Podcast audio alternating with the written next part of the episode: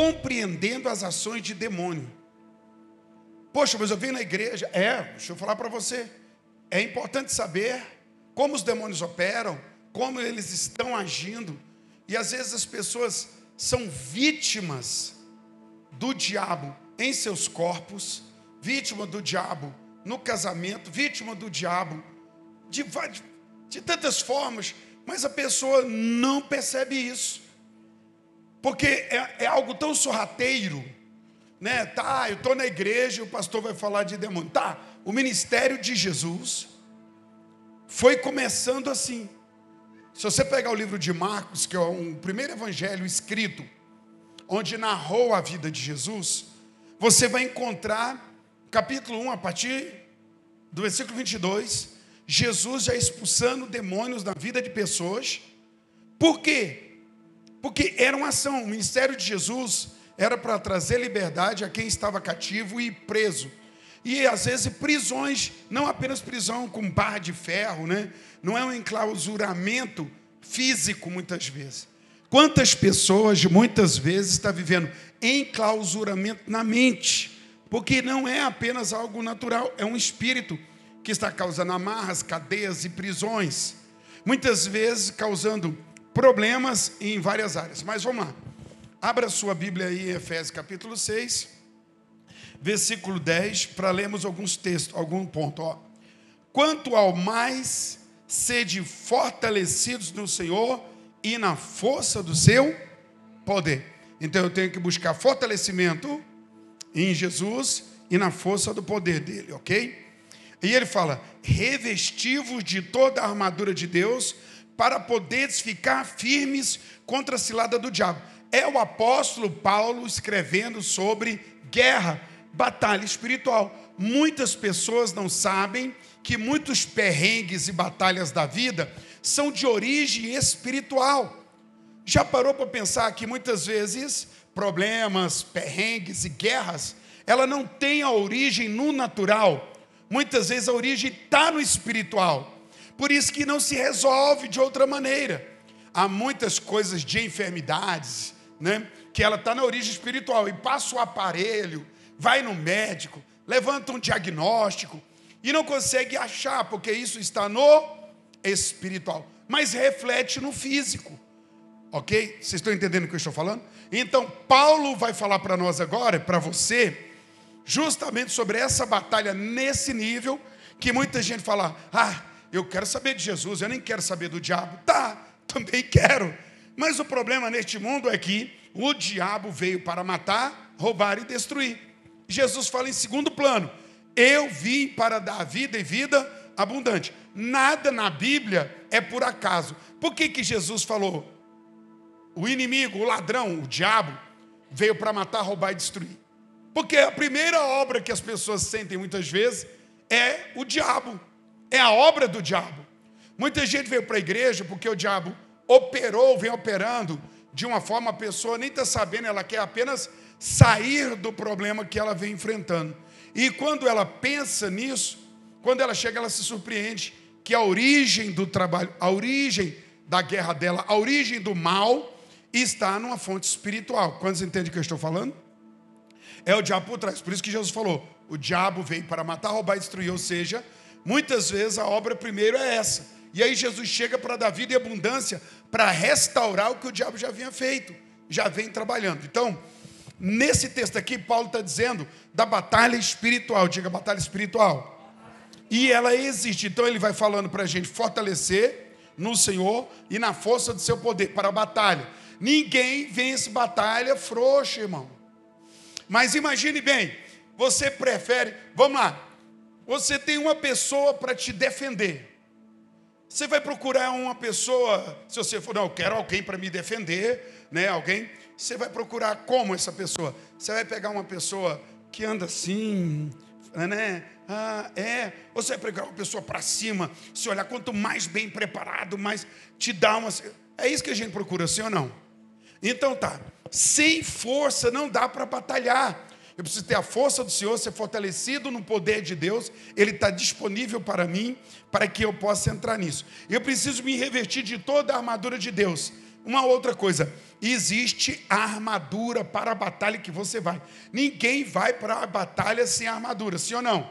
Eu tenho buscado, daqui a pouco ele vai descrever um pouco sobre o que é armadura. Então, é toda a armadura, não é uma parte da armadura. Existe toda uma armadura, existe toda uma preparação para eu fazer batalha. Porque é importante vir na quinta-feira, porque na quinta-feira você entra na campanha junto com os obreiros, posicionados para que haja um milagre na vida das pessoas, na sua vida. Você não vai lutar sozinho no primeiro momento, mas é importante você também lutar. E ele fala: ó, revestir de toda a armadura de Deus para poder ficar firmes contra as ciladas do diabo. Então pronto. Cilada do diabo, flecha, armadilha, armadilha. Uma coisa que aprendemos também: sempre o mundo espiritual tem uma armadilha. Então você, como uma pessoa em Deus, não deve andar desatenta. Você nem sabe, mas esse mês Quantas armadilhas o diabo arrumou para você? Talvez você nem percebeu. E quando você está espiritualmente ligado, você não cai em armadilha. Já viu? Às vezes você está restaurando seu casamento, estabelecendo algo no casamento, está indo tão bem, e de repente você e o esposo caem numa cilada, numa bobeira tão grande, você fala assim, mas gente, por quê? Porque não estava atento e acaba sofrendo prejuízo. Então o diabo ele sempre tem uma armadilha para poder prender pessoas e trazer prejuízo. E a Bíblia fala que você tem que ter toda a armadura para poder ficar firmes contra as armadilhas. Firme, sabe? Se você sabe que há um perigo ali, por exemplo, se você sabe que tem uma cobra numa moita, o que você faz? Vai passar alerta nessa moita, sim ou não? Vai dar um jeito de se você não souber, passa todo ela. Mas se tiver, você está firme, alerta, está ligado para você não ser vítima daquele bicho peçonhento ali. Mas quantas pessoas estão no meio de uma batalha, não sabe que estão numa batalha, não se preparam para uma batalha. Eu vejo pessoas no meio da batalha falar assim: ó, ah, eu estou tão desanimado, sabe, acho que eu não vou fazer mais não, não vou lutar. Poxa, se eu sei que é uma guerra, sei que é uma batalha, que é uma armadilha do inimigo, Paulo fala para eu me fortalecer no Senhor, fortalecer no poder do Senhor. Gente, como é que a gente fortalece no Senhor e no poder de Deus? Tem gente querendo experimentar vitória, mas não busca em Deus. Fortalecer no Senhor é você ir ao Senhor. Quando você está com fome, fraco, tremendo, quem já ficou com muita fome assim um dia? Meu Deus, eu estou até dando branqueira de fome. O que, que você fez? Você comeu, você foi até a comida. Se você sabe que tem uma guerra, tem uma batalha, a coisa está complicada, qual é o seu posicionamento? Eu vou ao Senhor. Tem gente que na hora da guerra, a primeira coisa que ele faz é parar de orar. A primeira coisa que ele faz é parar de ler a palavra. Vai vencer como? A, o milagre, a vitória vem do Senhor. Então, ah, eu estou na guerra mesmo, eu vou orar. Agora imagina bem, se orar te fortalece, ler a palavra te fortalece, e você ficando forte, vai derrotar o inimigo, o que, que o inimigo vai fazer? Olha, ela quer fortalecer para me bater. Vamos deixar ela e ele o diabo vai juntar a capetada do inferno inteiro. É, não vai deixar querer que você venha para culto. Vai arrumar tudo quanto é tipo de BO. Porque ele sabe que se você se aproximar do Senhor, você vai receber o poder do Senhor. E aí a armadura de Deus virá. E você vai estar firme contra a cilada do diabo. Alerta, atento, diga de olhos bem abertos. Abre os olhos para o mundo espiritual. Deixa eu me ligar contra isso aqui. Deixa eu prestar atenção. Veja um pouco mais aí para a gente entender. E ele fala: porque a nossa luta não é contra o sangue e a carne, e sim contra os principados, potestade, contra os dominadores, diga dominadores, deste mundo tenebroso, contra as forças espirituais do mal nas regiões. Ele está descrevendo o inimigo que tem uma organização para destruir. Tem gente que acha que o inferno é revirado, bagunçado, capeta dando cabeçada em capeta, aquele trem todo doido e chofrento, né? Aquele trem que ninguém entende nada, é capeta falando, o outro gritando. Não! Eles têm uma organização para matar, roubar e destruir. Os demônios vêm fazer uma bagunça na vida daqueles que ele vem, mas eles vêm organizado. Para começar, você sabia que tem na, na, na família.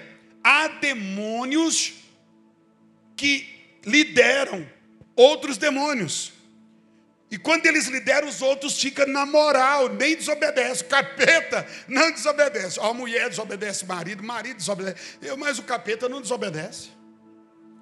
Lá tem um capeta líder, tem um espírito maligno líder.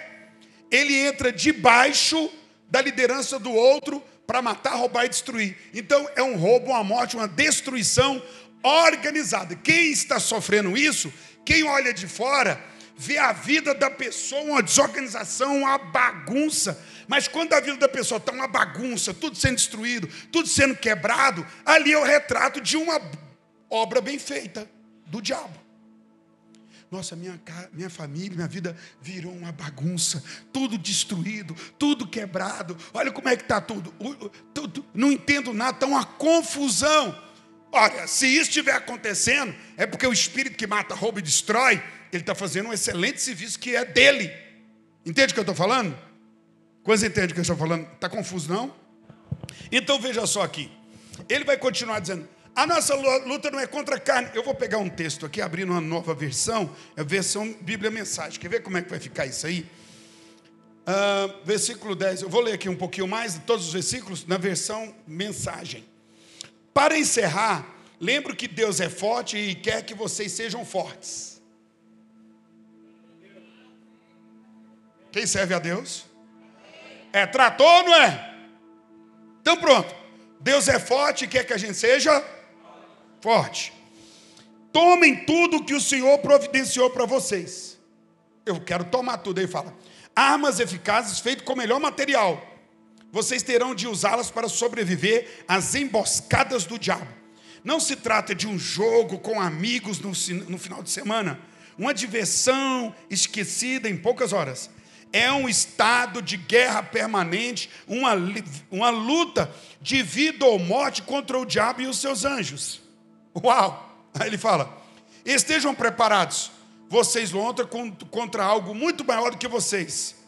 Aceita toda ajuda, aceitem toda ajuda que puderem, toda a arma de Deus que, que Ele providenciou para vocês, para no fim da batalha vocês ainda estejam de pé. Olha a tradução Ficou muito legal, porque você acaba entendendo. Não é. Ah, eu, eu, vejo hoje algumas pessoas falando assim, ó, pastor Hamilton, mas é, é, é guerra, é guerra o tempo inteiro. Ué, como é que não é?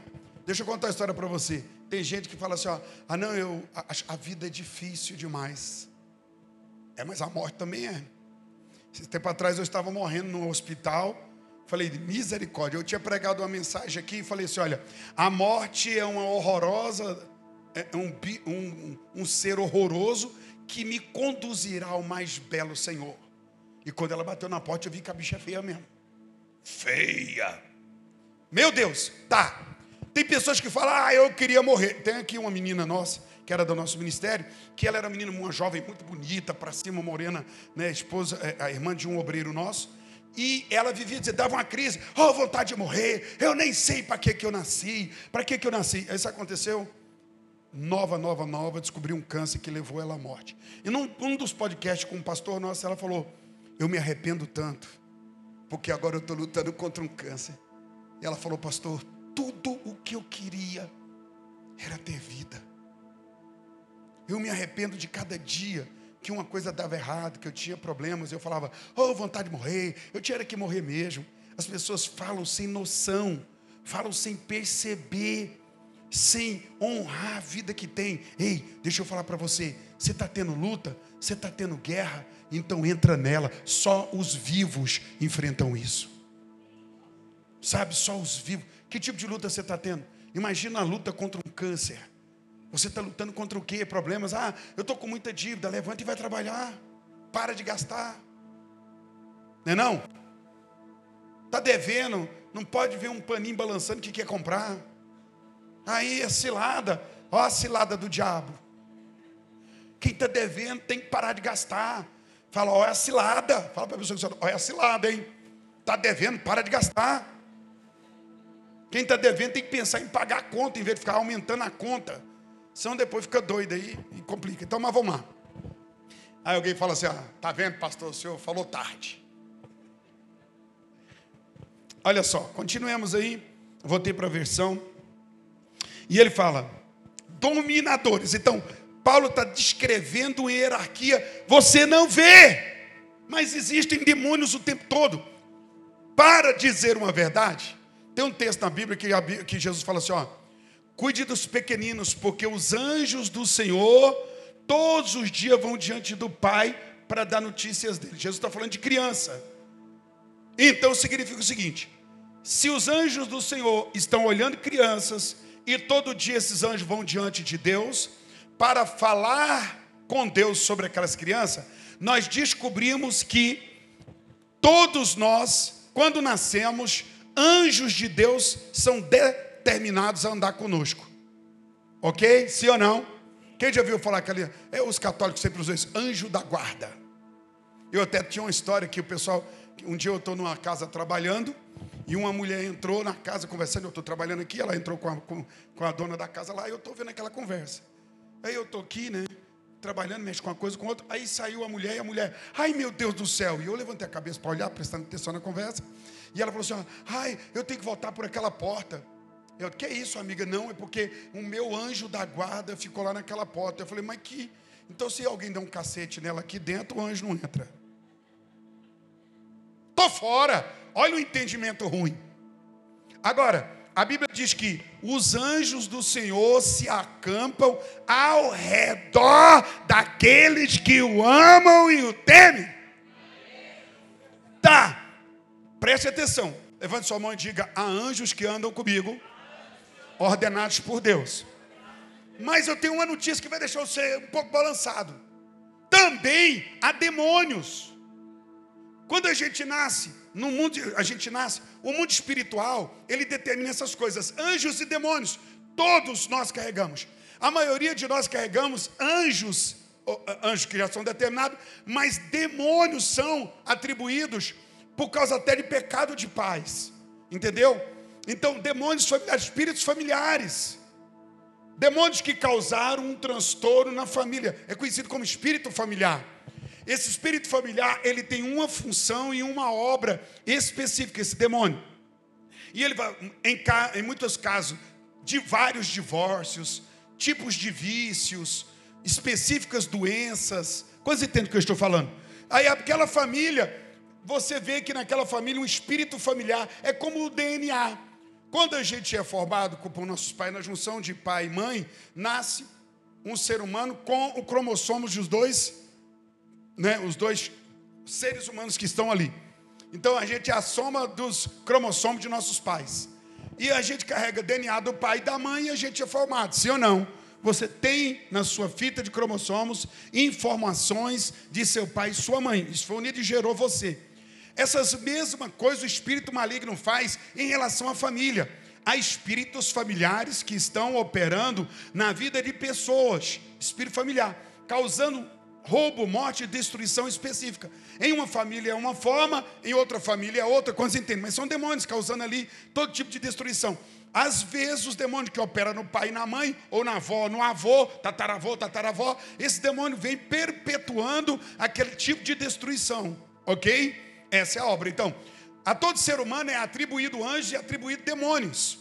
Jesus falou: Eu vim para que tenham vida e vida em abundante. Mas ele falou depois que ele apontou a obra do diabo, porque a maioria dos seres humanos, antes de buscar a Deus, dá lugar para Satanás. Porque muito, a maioria, todos os seres humanos, nascem na escuridão e na cegueira. Irmão, quantos filhos de pastores fora da igreja? Quantos filhos de obreiro fora da igreja? Quantos obreiros estão no mundo? Quanta gente que não está na igreja? Por quê? Porque essa pessoa, por mais que nasceu filho de um obreiro, de alguém na igreja, ainda não nasceu na fé em Jesus. Sim, anjos estão com eles, mas como eles são cegos, estão seduzidos pelo diabo, enganados, eles dão mais lugar ao diabo e o diabo vem para matar, roubar e destruir. E quando eles encontram Jesus, aí sim vão receber vida e vida com abundância. Ok? Então, anjos são atribuídos, demônios são atribuídos. E eu quero mostrar para você justamente isso. A Bíblia diz que os anjos do Senhor se acampam, eles moram, eles se estabelecem ali para te defender. Agora, aos, à sua volta, anjos, ao derredor, demônios. E é uma batalha o tempo inteiro. Demônios procurando meio de atingir você. Como é que eu não posso ser atingido pelo diabo? Em algumas maneiras. Como é uma guerra, eu preciso seguir o código da palavra. Eu preciso fazer o quê? Da palavra. A palavra está lá me orientando. Então a Bíblia ela vai dando alguns sinais de coisas por onde o diabo pode entrar. Ok? Uma pessoa que carrega mágoa, ódio, rancor, é uma pessoa que ela não terá muita proteção, porque esses sentimentos são alimentados por demônios, e muitas vezes a pessoa no ódio, na amargura e na revolta, ela libera o que? Esse tipo de situação que é porta para demônios destruir, tanto a própria pessoa, quanto todos que estão à sua volta. Vocês entendem a dinâmica? Sim ou não? Por isso a Bíblia diz que devemos perdoar, lançar perdão, perdoar, porque se eu não perdoo, essas coisas geram uma possibilidade para que os demônios entrem na minha vida. E aí, amigo, não tem como eu segurar esse ataque. Mesmo eu servindo a Deus, posso passar guerras porque passam. Este mundo jaz no maligno. De estar. O diabo está no mundo procurando trazer problema para aqueles que estão no mundo e aqueles que estão na igreja. É claro que se o diabo vier atacar você, você é filha de Deus, servo de Deus, ele vai arrumar um problema para a vida dele, mas é o que ele quer. Ele não vai parar. Você acha que o diabo olha para você e fala: É, vou mexer com ela não, porque ela é crente. Vai mexer sim. Porque os que já estão tá lá, ele domina, ele quer dominar o que está tentando sair fora dele, ou o que já saiu dele, para trazer de volta. É uma guerra. Mas anjos do Senhor estão à minha volta enquanto os demônios estão ao redor. Os demônios tentam inserir e trazer transtorno, e eu preciso estar ligado a isso. A minha palavra hoje é alertar você da batalha espiritual, para que você não fique vitimizado pelo inimigo. Quer ver? Abra a sua Bíblia no livro de Marcos, capítulo 5. Até aqui eu mostrei para você uma hierarquia, demônios que estão operando. Paulo está mostrando que há uma batalha, ok? Que aqueles que são de Deus precisam se fortalecer no Senhor, assim como Deus é forte, Ele espera que a gente seja forte. Está na luta, está na guerra, seja forte, declare a palavra. Olha o tipo de batalha tá tudo difícil, complicado, e a pessoa fica, é, porque minha vida não vale nada, eu queria acabar com a minha vida, eu tenho que sumir mesmo, eu não sou nada, acabar com a minha vida, ninguém me ama, eu vou destruir tudo, ô oh, vida miserável, recebe o salário e fala, olha que bicharia, miséria, tem gente que vai o tempo todo, ela está numa batalha, às vezes está na igreja, mas está batalhando errado, sim ou não? Está ali, tudo que ela está falando é um problema, mas aquele que crê em Deus está na batalha, a coisa está feia, o que eu falo vai mudar o destino da batalha, sim ou não? Levanta cedo, meu filho, e já meteu o dedinho lá na quina da mesa. Oh, dos, ai, glória a Deus. Ah, não, não, já vai dando palavrão, né, né? Aí passou, já rasgou a camisa. Ah, meu Deus! Você nunca enfrentou essa, essa fase, não? Vocês, nunca, não, só eu. Gente, já tem um dia que, que os outros falam no mundo é o seguinte: mãe, eu com o pé esquerdo. Eu descobri que eu amanheci foi com os dois, que faltar um é muito ruim. Né? Mas o pessoal fala o pé esquerdo para dizer que foi um dia mau. E a Bíblia diz que há o dia mau, sim ou não? Paulo, lá no capítulo 6, ele fala que há o dia mau. Meu irmão, vai casar para você ver. E quando chegar a TPM, você vai ver que há muitos dias mal. Terrível. Né? Você já sabe qual é a, a, a descrição de TPM, irmão? Te prepara macho. Né? Então, quem for casar aí já vai avisado para o caminho. o que, que acontece? Nós temos aqui uma visão, ao dia mal. Moço, tem aquele dia que, que moço, eu na obra, sabe aquele negócio, levantando cedo, acordei e falei assim: ó, meu Deus do céu. E aí já acordei meio atrasado, saí doido, perdi ônibus, doido. E que dia, Jesus amado. Patrão, foi o dia que ele pisou a semana inteira no meu calcanhar, aquela fadiga, só tinha eu na empresa, e se eu fizesse ouro, valia nada. Era uma perturbação, o inimigo queria que eu fosse plantar outra coisa. Então, nesses dias de batalha, tá tudo ruim, mas você sabe que é guerra. Cuidado com o que fala, cuidado com como reage. Gente, isso aqui está esquisito. O tempo está canseira. Deixa eu vigiar aqui, porque senão a coisa, se não aumenta o que é mal. Marcos capítulo 5, abrindo aí a sua Bíblia, seu celular crente. Se você não tem Bíblia, procure o PRH Produções. Nós estamos com as Bíblias topíssima. Tá? Você pode fazer o pedido lá. Tem uma Bíblia assim bem arrumadinha, letra gigante para quem é míope aí, né? Nós, né? Eu, eu, eu descobri que eu tinha problema na vista depois que eu descobri que tinha óculos. É porque eu lia, eu ficava esfregando o nariz assim, ó, para poder enxergar as letras. Aí a hora que eu fui no oftalmo, fez a lente, que eu pus o meu óculos, falei, como o mundo é mais bonito, gente. Né? Mas aí você vai comprar uma Bíblia boa, porque você precisa de Bíblia. Deixa eu me ver aqui. Marcos capítulo 1. Vamos ler algum texto para você entender rapidamente. Ó. Versículo 1. Entremente chegaram a outra margem do mar, a terra dos Gadarenos. Ao desembarcar, logo veio do sepulcro ao seu encontro um homem possesso de espírito imundo. Ok? Então tá bom. Espírito imundo pode entrar numa pessoa, né? O qual vivia no sepulcro, cemitério, e nem mesmo com cadeias alguém podia prendê-lo. Porque, tendo sido muitas vezes preso com grilhões e cadeia, as cadeias foram quebradas por eles, e os grilhões despedaçados, e ninguém podia subjugá-lo. Andava sempre de noite e de dia não tinha sossego, ok? Clamando por entre o sepulcro e pelos montes, ferindo-se com pedras. Olha a loucura que esse ser humano chegou pela presença de espírito maligno. Quando de longe viu Jesus, correu e o adorou, exclamando com alta voz: Que tenho eu contigo, Jesus, filho do Deus Altíssimo? Conjuro-te, por Deus, que não me atormentes. Porque Jesus lhes dissera: Espírito imundo, sai desse homem. E perguntou-lhe: Qual é o teu nome? Respondeu-lhe, respondeu ele: Legião é o meu nome, porque somos muitos. Rogou-lhe encarecidamente que os não mandasse para fora do país. Olha só, por que, que o diabo não queria ser mandado para fora do país? E tem gente querendo ir para fora do país. Tem hora que o diabo sabe mais das coisas. Ai, Senhor, tem misericórdia. Que os imigrantes me perdoem. Né? Mas aqui está um texto que a gente fica preocupado.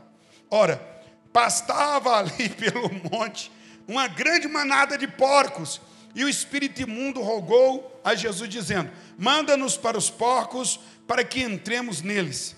Jesus o permitiu. Então, saindo o espírito imundo, entrou nos porcos, e a manada, que era cerca de dois mil, precipitou-se no despenhadeiro abaixo, para dentro do mar, onde se afogaram. Os porqueiros fugiram e o anunciaram na cidade e pelos campos. Diga, missionários, evangelista, na força do medo. Os porqueiros, quando viu aquilo, saiu anunciando na cidade e nos campos.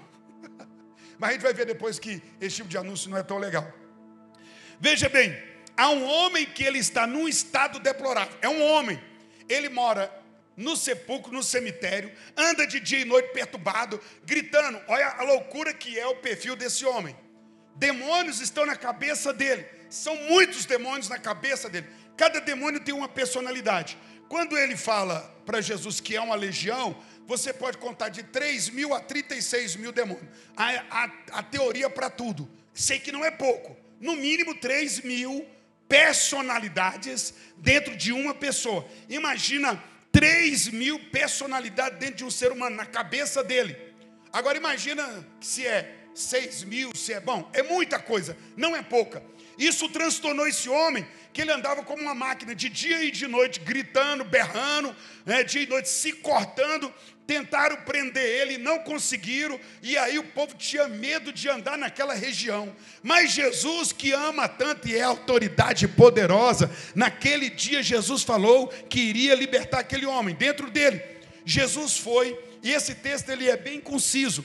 Mas ah, quando você lê, estuda a raiz desse, desse acontecimento, Jesus é o único momento em que Jesus chega para um demônio. Quando Jesus desceu, era um espírito territorial. Quantos entendem o que eu estou falando? O que a gente vai aprender aqui é que o estado desse homem, na verdade, revelava o estado espiritual da cidade. Essa região é conhecida como Decápolis, diga Decápolis. Deca, dez, polis, cidade era uma confederação de dez cidades. Gadara era a cidade principal, ok? Gadara governava as nove cidades, Gadara mais nove, Decápolis. Preste atenção, dez cidades que estavam dominadas por demônios, cujos moradores não sabiam. E aquele homem, o estado espiritual daquele homem, o estado que todo mundo via ele, era a representação de como estavam espiritualmente. Quantos entendem o que eu estou falando? Havia demônios ali, eles não via eles espiritualmente, mas o demônio estava no perfil que aquele homem revelava. Vocês estão entendendo o que eu estou falando? Era loucura, perdição, ali estava. O mundo espiritual estava dominado por demônios que habitavam naquele homem, mas que regiam toda aquela região. Quando Jesus põe o pé na terra, o demônio que era territorial, ele não aceita Jesus. Ele, ele fica enlouquecido. E no primeiro momento, ele vem com toda loucura para enfrentar. o texto não está ali todo completo, porque ele é bem conciso. Mas se você pega o original, é como se Jesus fizesse falando assim, ó, em nome de Jesus, em meu nome, né? Jesus falando em nome dele, né? Sai dele, sai dele, sai agora. enquanto Jesus vai falando, o demônio não para. O demônio vai caindo, pulando e vem para atacar Jesus, e por várias vezes, e Jesus, no texto grego, diz que Jesus dá um oh oh, ou seja, isso aqui é diferente. Esse demônio, isso aqui é diferente. Porque não havia ainda nenhum momento em que Jesus havia confrontado demônios que isso tinha acontecido. E Jesus falou: Oh, oh, esse é diferente. Por isso que Jesus fala: Qual é o teu nome? Porque Jesus quer entender que espécie de ser é aquele que ele estava confrontando. Ele é o filho de Deus, a autoridade, nenhum demônio tinha resistido ele, mas aquele tipo de demônio veio, porque era um principado que tomava conta daquela região. Muitos demônios e estavam naquele ser humano. E Jesus fala: Qual é o nome? E então eles falam legião, porque somos muitos. Ou seja, ele não deu um nome específico, ele deu uma informação a Jesus. Porque quando ele fala legião, para que Jesus entendesse como eles funcionavam, eles eram uma falange que se parecia com a legião, legião romana. A legião romana é aquilo que a gente fala de, de três a muitos mil soldados. Então ele estava dando uma lógica para Jesus, falando: Ó, oh, Jesus, esse, ah, nós somos um grupo, né? Somos um pelotão do, do inferno. E aí Jesus diz para. E ele já viu, quando eles viu a autoridade mesmo de Jesus, quando a Bíblia diz que ele prostrando o adorou, é porque naquele momento eles foram sim, aí naquele momento eles foram subjugados pela autoridade de Jesus. Amém? Ei, ei, escute o que eu vou dizer para você: nenhum demônio pode resistir ao nome de Jesus. Ele vai até tentar, mas vai se quebrar, ok? Então, o poder de Cristo é espetacular nesse momento os demônios o adoram e os demônios desesperados dizem: Não nos mande para fora do país. O que, que ele queria fazer? Ele não queria perder território. Diga: o inimigo nunca quer perder território. Tá bom, mas você vem servir a Jesus, o diabo perdeu ou não perdeu o território? Mas você se levanta em Deus para trazer sua família. O diabo arrumou ou não arrumou um problema? Sim ou não? Você entende a lógica da batalha? Se o seu marido vem, se sua esposa vem, se filhos vêm, o diabo está ou não está perdendo território? Perdendo casas, perdendo pessoas. Então, o diabo levanta e aí é que está uma grande situação. Num outro texto aqui na Bíblia, mensagem, diz que havia um homem vitimado por demônios.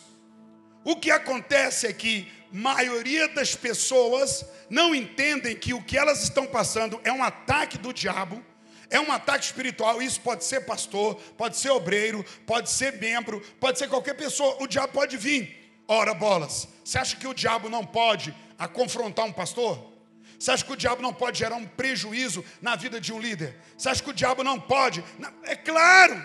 Ora, irmãos, a Bíblia diz no livro de Daniel que o anjo do Senhor vinha trazer, quando Daniel falou, eu vou jejuar até que o milagre venha. Vamos parafrasear aqui, ok? E Daniel vai fazer três semanas de jejum, e na terceira semana um anjo do Senhor vem, aparece para Daniel e fala: Daniel, homem muito amado do Senhor, desde o primeiro dia que você disse que iria jejuar e buscar o milagre, desde o primeiro dia o Senhor me ordenou a vir mas houve uma guerra, eu fiquei preso. E a minha mente fica pensando o seguinte: poxa, um anjo ficou preso. Por que, que é que muitas vezes coisas na vida de alguns homens e mulheres de Deus não avançam, não rompem? Por que, que o casamento não chega onde é para chegar? Então, tem várias situações que revelam uma ação espiritual por trás, sim ou não? Deus ordenou a bênção para o seu casamento, para a sua família, para a sua casa, para a sua finança. E o que acontece? O inimigo ele pode muito bem intervir. E uma coisa que era para você estar desfrutando há três meses atrás, há três anos atrás, essa coisa pode estar presa, porque o inimigo, sim, ele se posicionou para você não desfrutar daquilo que é seu por direito. E aí é interessante você, alguns aqui disseram para mim assim, ó, pastor, olha, cá estragou, cá estragou, sim, é um ataque espiritual. E o posicionamento, tenho levantado em oração e tenho dito, falou, olha, vai ser melhor do que antes, porque o diabo está trazendo prejuízo, mas não vamos ficar no prejuízo. O Senhor vai levantar prosperidade e vitória. Quantos entendem o que eu estou falando? Mas a, a, o entendimento é, e alguma coisa está acontecendo né? A gente projetou conquistar, está perdendo, a gente é, sabe que isso aqui é para nós, mas essa coisa não chega. Veja, Deus chega a consolar Daniel falando: Homem muito amado. Daniel não falou que ele ia jejuar 21 dias, ele disse que jejuaria até que a resposta viesse. Deus quis falar com ele no primeiro dia, mas quando o anjo que traria a resposta esse anjo enfrentou uma batalha na região espiritual e não pôde trazer a resposta para Daniel, até que um outro anjo veio, assumiu a guerra, o anjo pôde chegar para Daniel. O que, que é importante? Daniel estava em oração, em jejum, e clamou diante de Deus. Quantas vezes o milagre que você está precisando precisa de um posicionamento seu, de verdade, segundo o código da palavra, segundo. Olha, você precisa se posicionar na batalha e posicionar de acordo com a palavra de Deus. Você não pode apenas agir involuntariamente. E lembra que eu disse que se você se aproximar do Senhor, Deus vai te fortalecer, vai trazer luz, direção para a batalha, e o inimigo não vai querer. O inimigo quer que você fique na derrota, no fracasso, lamuriando, reclamando. Ah, eu não estou vivendo milagre. Mas há um posicionamento, gente, o quanto vale o meu milagre? Eu vou me posicionar da maneira correta para que eu tenha o meu milagre. Eu falei para você que é, é determinado e desti, destinado a você, assim que você acha, tanto anjo como demônio. O diabo vem, desde que houve a queda no jardim, todo ser humano que nasce, o diabo já coloca os secretários dele aos demônios para andar com esse pessoal, às vezes até na falha da família, sim ou não? Nos pecados que já têm sido cometidos, a habitação de espíritos familiares, e de repente você chega na igreja com todo esse percurso e cheio de perrengue, porque espiritualmente é o que o diabo está fazendo. Bom, os demônios estavam na vida desse homem e esses demônios dominavam a região. Olha, quando Jesus. Por que, que Jesus permitiu que os demônios entrassem nos porcos? Havia uma lei dizendo que não era para ter contato. Não, o, o, o judeu ali aquele povo não poderia estar criando porcos. Você sabia disso? Era uma lei.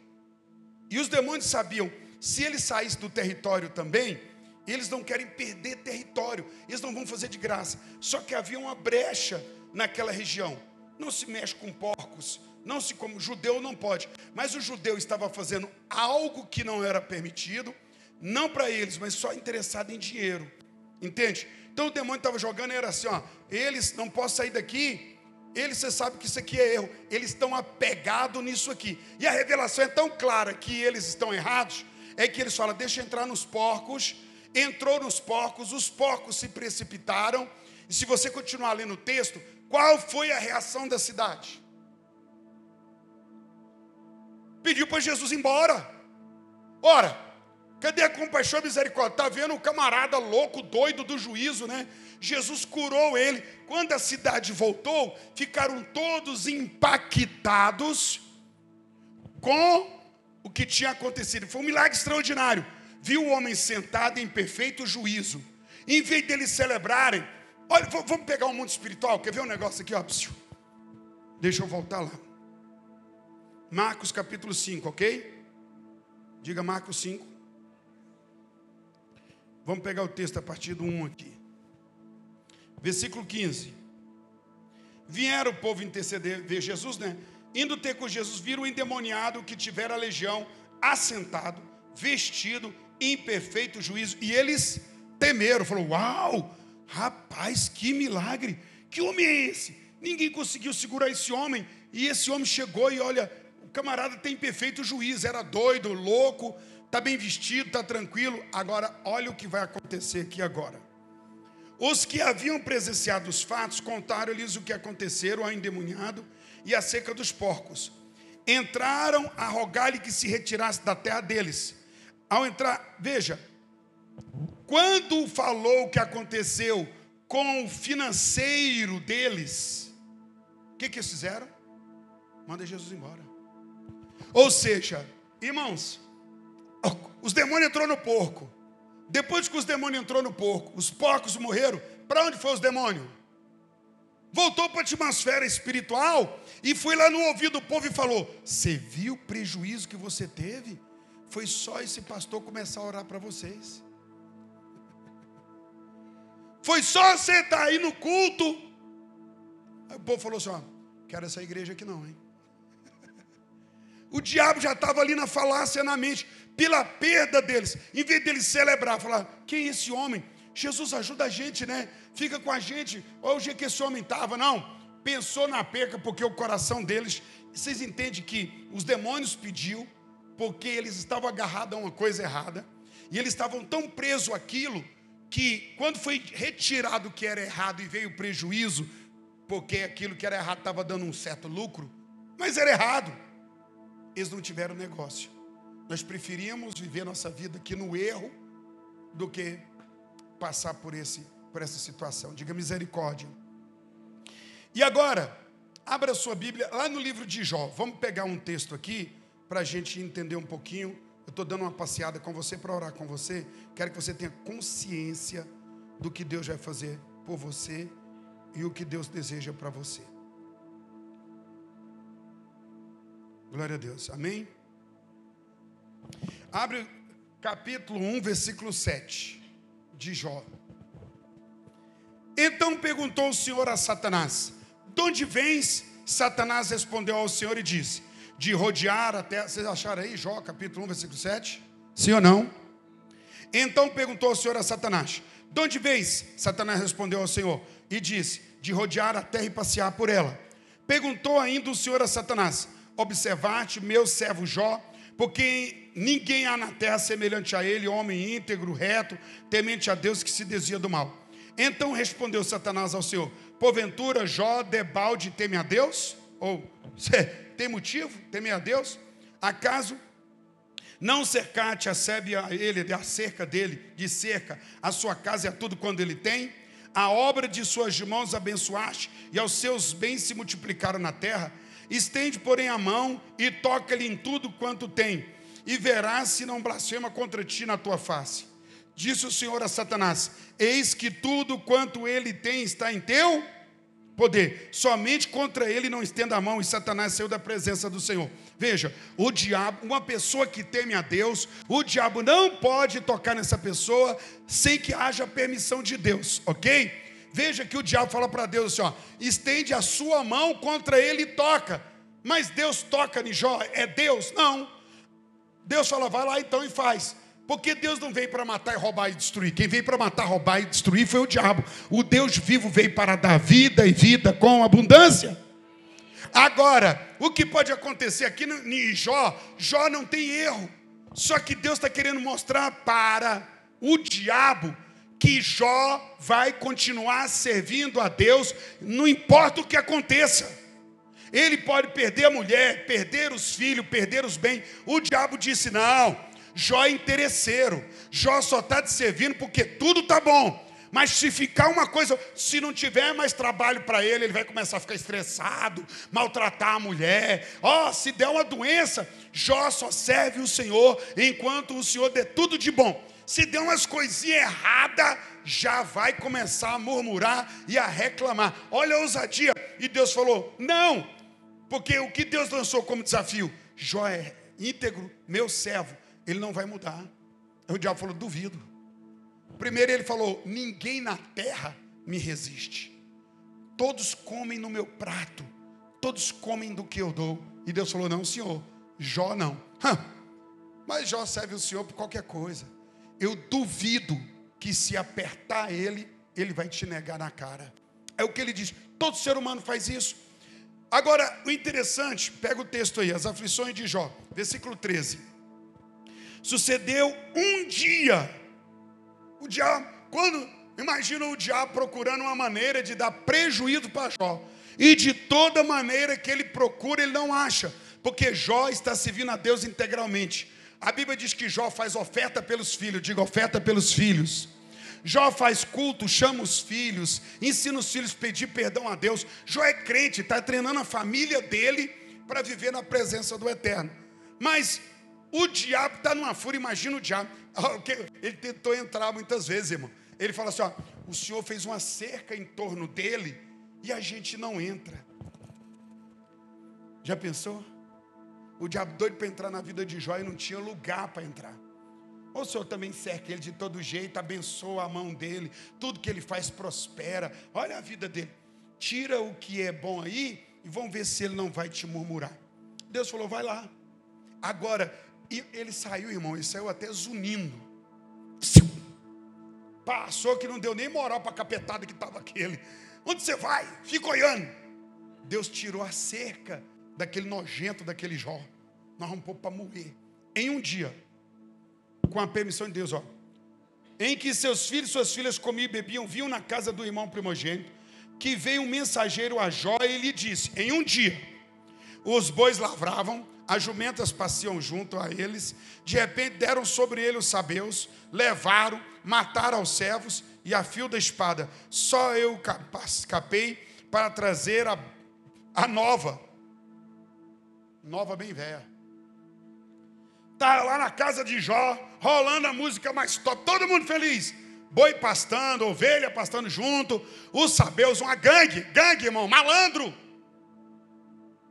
Um partido miserável, a gangue. Entrou roubando, destruindo tudo. Acabou com tudo de Jó, matou os filhos de Jó, tudo. E alguém está falando, em um dia, presta atenção aí. De repente, né? Ah, ah, ah versículo 16, né?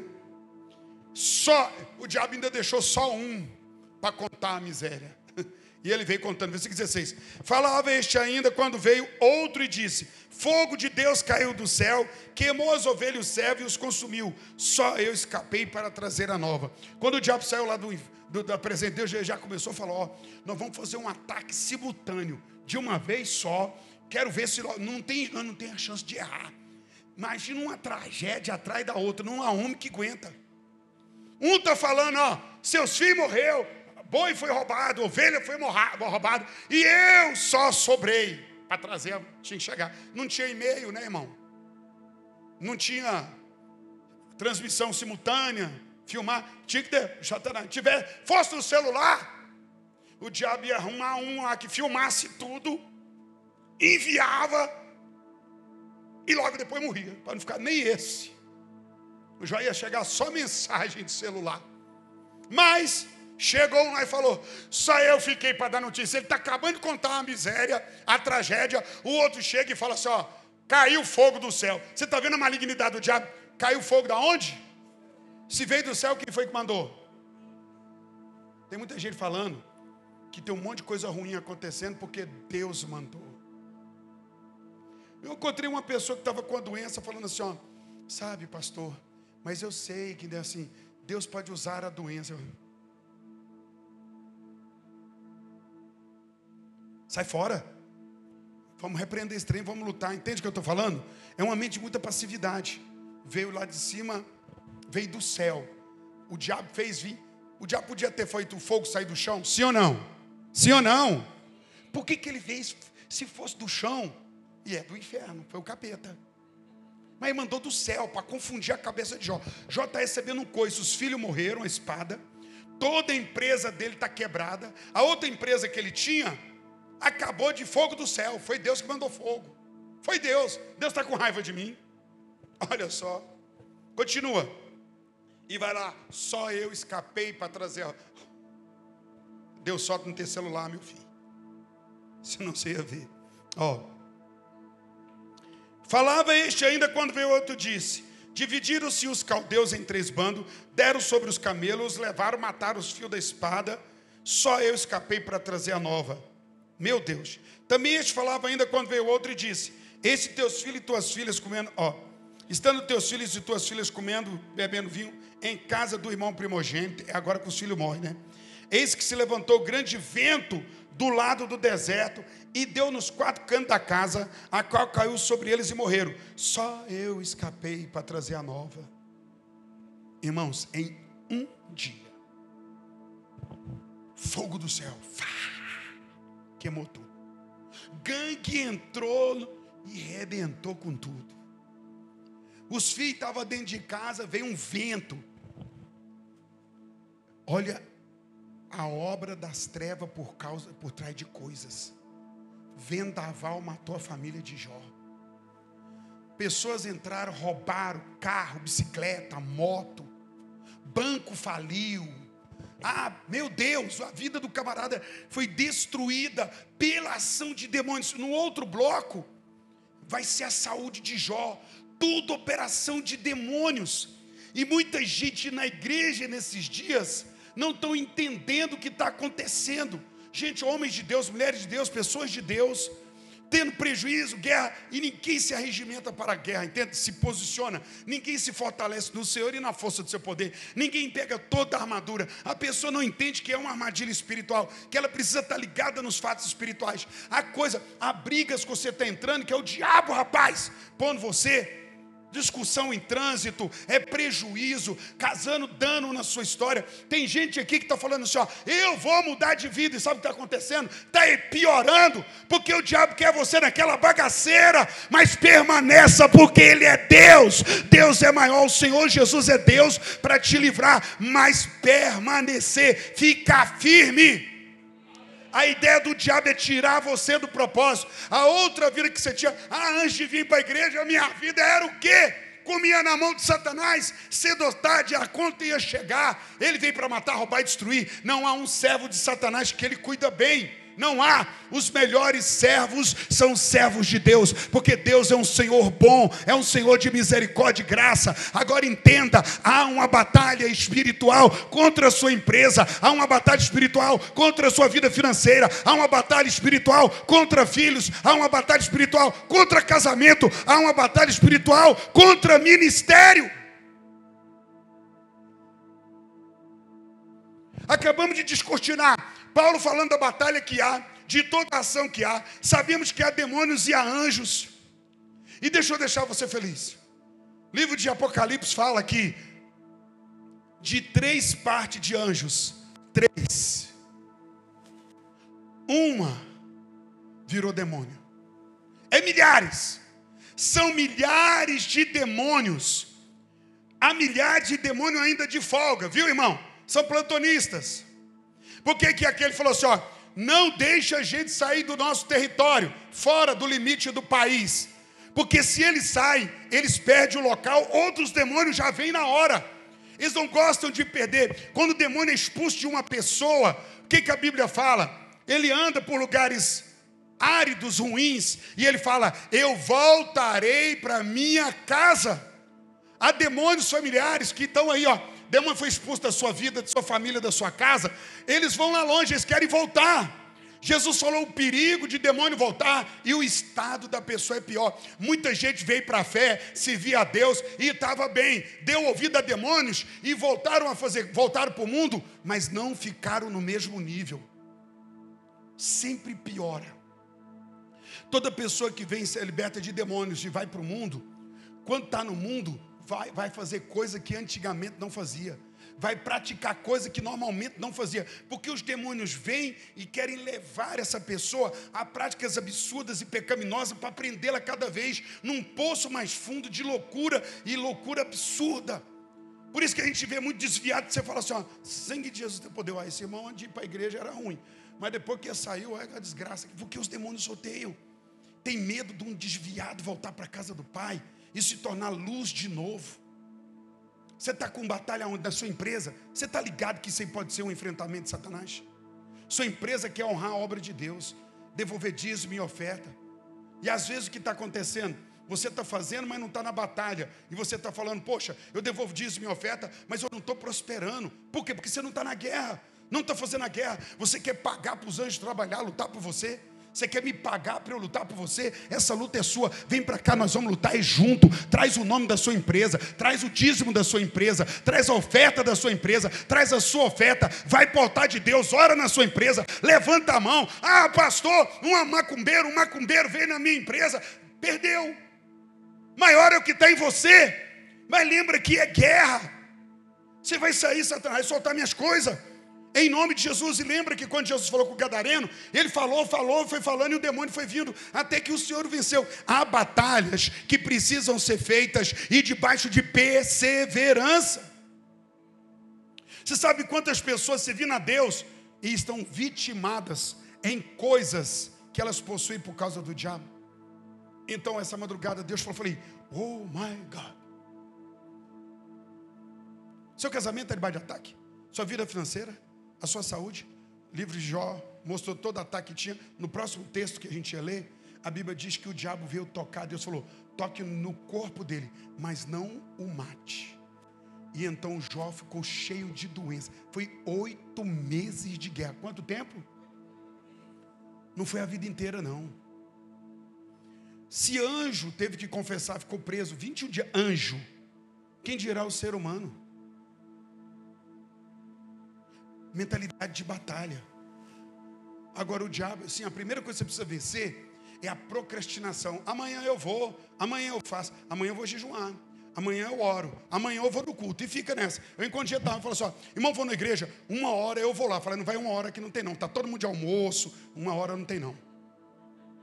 Lá é 19h30, é domingo 18 horas, uma hora não tem reunião não.